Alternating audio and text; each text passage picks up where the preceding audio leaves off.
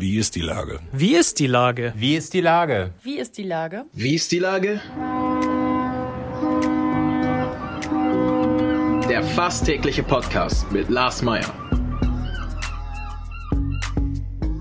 Wie ist die Lage? Unser fast täglicher Podcast als Kooperation mit der Mopo und der Gute-Leute-Fabrik spürt tagesaktuellen Fragen nach. Macher, Musikerinnen, Models, Mütter und Politiker, genauso wie Schwestern, Schweißer, Freiberufler oder Helfer, kommen knapp 15 Minuten zu Wort. Die Auswahl ist rein subjektiv, aber immer spannend und überraschend. Mein Name ist Lars Meyer und ich rufe fast täglich gute Leute an. Unser Partner, der das diese Woche möglich macht, ist das Discovery Dog in der Hafen City. Herzlichen Dank. Heute befrage ich zur 100. Folge von Wie ist die Lage? Christian Rach. Ahoi Christian. Ahoi, Lars, ich benutze mal deine Anrede, weil Ahoi ist ja wirklich zu deinem Markenzeichen geworden. Wunderbar. ja, und dann meinen wir nicht das Brausepulver, sondern äh, das schöne Fest, was am Anfang des Jahres stattfindet. Ähm, lieber Christian, wir feiern und senden heute die 100. Folge unseres Podcasts. Von Rach, der Restauranttester, gab es nur 70 Folgen. Willst du nicht nochmal 30 machen? Damit ich gleich ziehe mit dir oder sowas. ja, dann bin ich ja schon Nein. Aber, Morgen äh, gibt es die 101. Also sind ja, sind ja mehrere Dinge. Zwar erstmal herzlichen Glückwunsch zur 100. Folge. Äh, großartig, äh, wie du das alles immer umsetzt. Also äh, Chapeau, Chapeau. Vielen Und, Dank für die Blumen. Ja, gerne. Und der zweite äh, Hälfte der Frage, nein, äh, mit 70 Folgen äh, haben wir äh, das ganze Thema abgegrast und es gibt ja immer noch solche ähnlichen Sendungen, aber das ist alles gescriptet und das ist alles vorgefertigt aus der äh, Tüte. Das ist nicht meines. Irgendwann ist so ein Thema einfach tot und vorbei und es sind andere Themen wichtig. Und als wir damals 2004 damit angefangen haben, war das eine richtige Sensation. Äh, sechs bis sieben Millionen Zuschauer in jeder Sendung und sonntags in der Wiederholung nochmal zwei bis drei Millionen.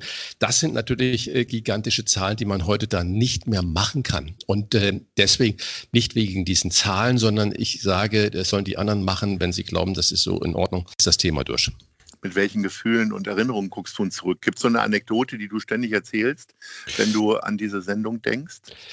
Ja, es gibt natürlich viele, viele tolle Erinnerungen daran und ich kann nur noch einmal betonen, es wurde nie gefaked bei uns.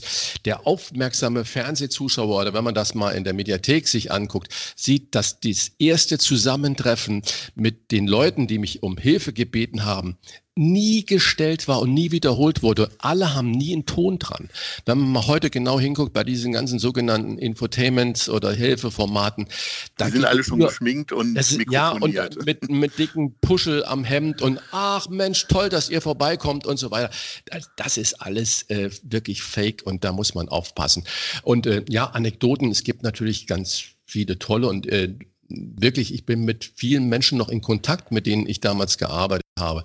Aber ich glaube, was den meisten noch im Sinn ist, äh, ist so das Hexenhäuschen, Holo Bolo ja. äh, und sowas. Ja. Aber in, in, dem, in der Zeit dort zu sein, war das eine unglaublich schwierige Folge für mich ich bin vier Tage dort rumgeeiert und mir ist nichts eingefallen, wie ich diesem Thomas, so hieß der, glaube ich, äh, mhm. helfen konnte. Der wollte unbedingt Restaurant machen und er war überhaupt nicht in der Lage. Und ich wollte die Sendung schon abbrechen oder die, die, diese Hilfe, weil ich dachte, Mensch, es kommt nichts. Dann bin ich mit meiner äh, äh, Realisatorin durch den kleinen Ort gelaufen und äh, dann überlegt, sie sagt, Mensch, Christian, was ist denn? Du musst doch jetzt, und dann habe ich sie angeguckt, den Ort gesehen und dachte, sag mal, wo würdest denn du hier mit deinen Freundinnen dich treffen?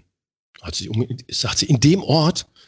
Nirgends. Ich würde irgendwo in, ich würde der Münster oder Osnabrück fahren. Sag ich, siehst du, genau das ist die Lösung. Sag ich, wir müssen einen Laden schaffen, wo die Frauen wie du Mut haben, sich zu treffen und, und einen Laden, der Frauen anzieht, äh, da kommen die, die Kerle äh, nachher sowieso. Und äh, dann haben wir eine schöne Sache. Und dann ging das Schlag auf Schlag. Dann, eben, wir können das ja im Podcast ruhig sagen, da war ich bei Ikea, mhm. um Inspiration zu holen. Und dann mhm. hatte irgendein Kunde von Ikea, hatte da so einen Plastikrahmen an der Kasse dahingestellt und äh, hatte da äh, in das war wie, wie so ein Heiligenschein. Und dann, dann kam die Erleuchtung. Ich sagte, ich muss den Tempel der deutschen Holo-Bolo-Kunst dort schaffen. Und dann ging das Schlag auf Schlag. Also so, solche Geschichten. Und das gab es natürlich zuhauf, aber Holo-Bolo ist ja schon Kult gewesen. Jetzt hast du ja ganz im Gegenteil, äh, hast du eben gar nicht mit Fernsehen aufgehört, sondern es ging dann immer weiter. Und jetzt schlägst du dir Sonntagabende mit äh, Rainer Kallmund um die Ohren. Äh, man leidet ja doch manchmal mit bei euren. Also ich eher so Team Rach natürlich. Ähm, wie erlebst du das denn? Sagst du, okay, das ist jetzt alles Show oder also, ist da vielleicht auch ein bisschen Chili und Pfeffer mit bei? Ja, da ist natürlich Chili und Pfeffer mit bei, aber ich muss ja die Fahne mal hochhalten. Erstens ist der Rainer Kalmund ein ganz wunderbarer Kerl und ein lieber Mensch, unglaublich vernetzt, unglaublich hilfsbereit. So, Punkt, Vorrede. Also ich habe ihn da kennengelernt, großartig. Und wir haben keine Vorgaben von der Redaktion, das muss ich auch mal so sagen. Es kommt nicht, dass es da so heißt, und bitte beim zweiten Gang äh, Streit Kalm und Rach. Äh, nee, das überhaupt nicht, sondern äh, ich glaube, dass Rainer Kalmund sich unglaublich motiviert fühlt, über äh, meine kleine Expertise dagegen zu halten als äh, Bauch der, des Volkes und äh, das macht das Ganze natürlich dann spannend und ab und zu muss man aufpassen, dass es nicht übers Ziel hinausschießt. Aber es macht einfach Spaß. Ähm, jetzt bist du da ja tatsächlich nur in der Jury. Ähm, es gibt noch eine weitere Sendung, wo du dann tatsächlich auch wieder kochst. Weil, also, äh, warum bist du da so unermüdlich, immer noch äh, die besten Rezepte zu präsentieren, wie auch immer? Naja, aber du, du siehst ja, ich mache ja sehr wenig, nur ein paar ja. ausgewählte Dinge. Ich schreibe sehr viel. Ich habe einen eigenen Podcast mit äh, Wolfgang Bosbach, das heißt Bosbach und Rach, die Wochentester. Äh, wunderbar. Wir hatten da Gäste wie, wie Günther Jauch und äh, Ranga Yogeshwar, Florian mhm. Schröder und jetzt kommt äh, Peter Maffei. Also, äh, und wir, wir reden einfach über Politik, Gesellschaft und Zusammenhänge. Das macht mir Spaß, das fordert mich heraus, so wie du das halt auch machst. Immer neu, immer anders. Aber ich bin ja nun auch im fortgeschrittenen Alter und suche mir die Dinge ganz bewusst aus, die ich mache. Und das ist einfach toll. Und ich war noch Anfang des Jahres vor Corona für die ARD in Südamerika für eine Dokumentation. Das kommt jetzt, ich weiß nicht, ob es Ende des Jahres oder Anfang nächsten Jahres kommt.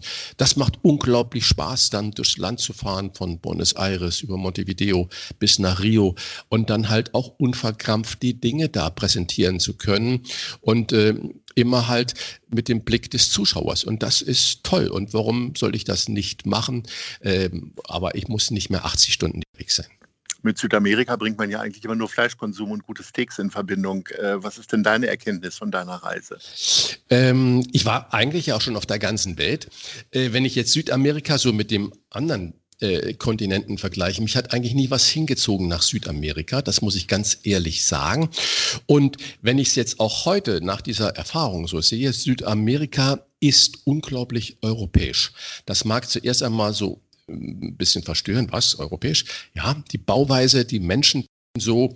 Und natürlich gibt es die indigenen Völker und das ist großartig und da gibt es auch eine gute Vermischung.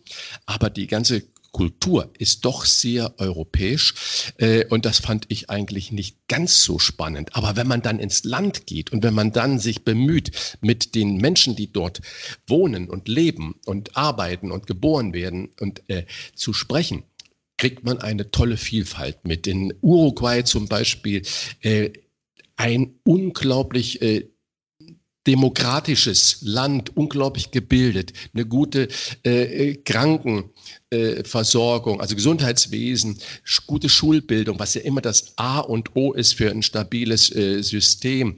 Und das heißt, es gelingt auch in einem Kontinent wie Südamerika, wenn man an die Menschen denkt, wenn man die Menschen mitnimmt. Und das waren so Haupterkenntnisse. Super Wein, Fleisch spielt natürlich eine Rolle, aber nicht alle können sich das natürlich leisten. Das äh, ist wie überall auf der Welt aber Wein, Landwirtschaft, auch Tourismus und in Buenos Aires auch Kultur. Natürlich gibt es das ein oder andere Stadtviertel, wo man als Fremder nicht hingehen sollte, aber das gibt es ja überall auf der Welt. Also war faszinierende Reise. Ähm, wenn du in Hamburg bist, in deinem normalen Alltag, wie oft kochst du selber noch? Äh, wenn ich ganz ehrlich bin, jetzt in der Corona-Zeit fast täglich zu Hause. Ja. Ich teile mir das natürlich mit meiner Frau oder meine Tochter kocht mhm. auch sehr gerne. Und ähm, das macht auch Spaß. Äh, im, bei schönem Wetter sind wir auch äh, essen gegangen und im Moment mit dieser explosiven äh, Zahl an Corona-Infektionen äh, sind wir, also ist das Ausgehen, das Essen gehen, gerade abends in geschlossenen Räumen, noch nicht so aktuell bei uns. Also lange äh, Rede, kurzer Sinn, wir kochen relativ häufig, ja. Mit Gastronomen essen gehen ist ja immer schwierig. Ich komme selber aus dem Gastronomiehaushalt, also mit Eltern früher essen zu gehen, die haben immer irgendwas gefunden, worüber sie sich aufgeregt haben. Ähm, bei dir ist es, kommt ja noch hinzu die Prominenz. Äh, tatsächlich, dass sich doch ja der ein oder andere irgendwie erkennt. Wie schwierig ist es denn für dich, essen zu gehen? Also auf der einen Seite abzuschalten und nicht zu gucken, ob das Besteck daumenbreit vom Rand ist und äh, wie das Steak gemacht wurde. Und auf der anderen Seite vielleicht, dass die anderen äh, die Angst im Nacken spüren, dass der Restauranttester jetzt hier irgendwas Schlechtes sagen könnte. Also ich bin, glaube ich, ein ganz äh, handsamer Gast und äh, ich gehe wirklich wahr. Und mhm. ich kann es natürlich nicht verhindern, dass die Leute mich im ganzen Land kennen und erkennen. Mhm. Und äh, ich kann auch nicht äh, beurteilen, ob man sich dann ähm, ein bisschen mehr Mühe gibt als bei dem normalen Gast, was ja gar nicht sein sollte aber was mhm. man vermutlich gar nicht so verhindern kann. Aber ich würde nie äh, sagen, guck, guck, mal, das Besteck liegt da zwei Zentimeter zu weit so oder sonstiges. Äh, wenn ich jetzt äh, trivial sage, ich hätte mein Stück Fleisch, wenn ich denn überhaupt Fleisch esse, äh, bitte Medium Rare und es kommt völlig durchgebraten an, dann sollte jeder Gast das natürlich monieren, das würde ich auch monieren. Aber ähm, ich würde nie irgendwo sagen, das schmeckt mir nicht, weil das so persönlich ist und so individuell ist. Aber wenn mir ein Laden wirklich nicht gefällt, gehe ich einfach nicht mehr hin. Das ist äh, das Abstimmen, das dann im Innern stattfindet. Und wenn es gravierende Fehler sind und dann nehme ich die Leute zur Seite und sage, pass mal auf, darauf würde ich an eurer Stelle aufpassen, aber nie äh, Cora Publikum. Und du schreibst auch nicht unterm falschen Namen äh, in irgendwelchen Gastronomiebewertungsportalen. Nein, überhaupt nicht, überhaupt nicht. Das, das finde ich äh, schlimm.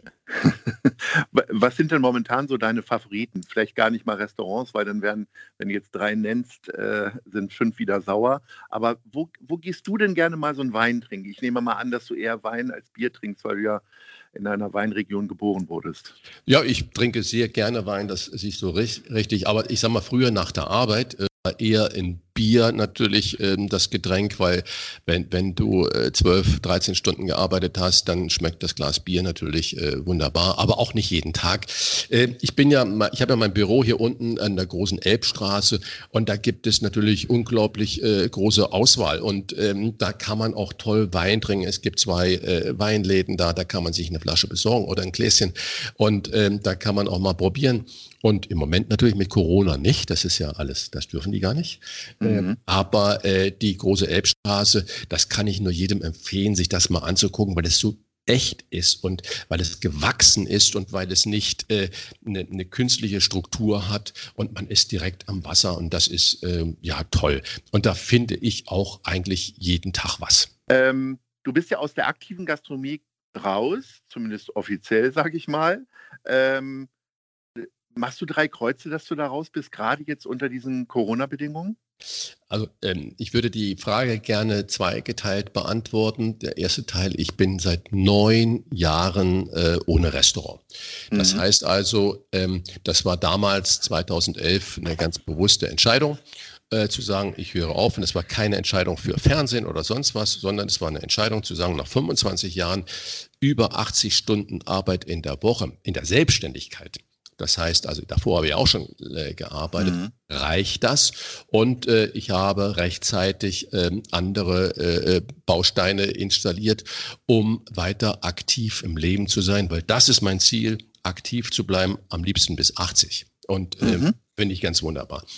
Die zweite Frage, klar, im Moment äh, ein Restaurant, eine Gastronomie oder ein Hotel oder was weiß ich zu haben, ist die größte Herausforderung, die man sich vermutlich äh, in seiner aktiven Laufbahn vorstellen könnte.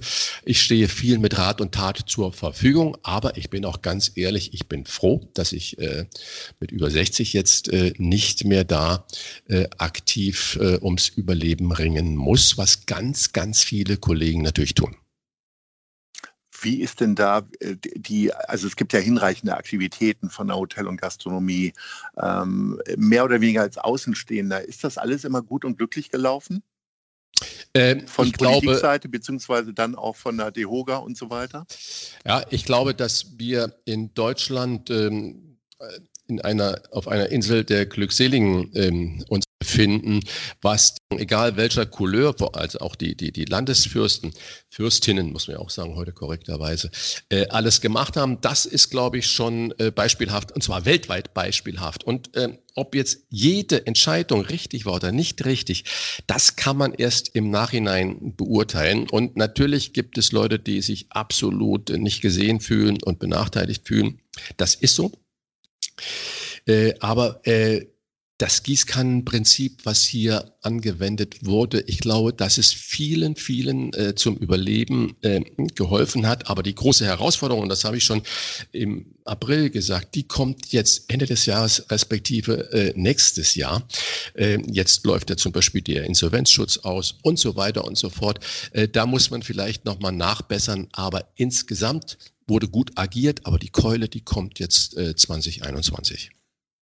Mein lieber Christian, die 100. Folge ist schon zu Ende und ich hoffe sehr, dass wir uns nicht erst in der 200. Folge widersprechen. Ähm, es war mal wieder ganz fantastisch, mit dir zu sprechen und insofern wünsche ich dir alles Gute, bleib gesund und munter und aktiv. Herzlichen Dank. Lars, ich sage auch vielen Dank und wünsche dir die 101. Folge mit voller Power und gutem Elan genauso aufgeregt, wie du die allererste Folge gestartet hast, weil dann wird's gut. Danke. Tschüss. Gerne. Bis bald. Tschüss. Dieser Podcast ist eine Produktion der Gute-Leute-Fabrik und der Hamburger Morgenpost.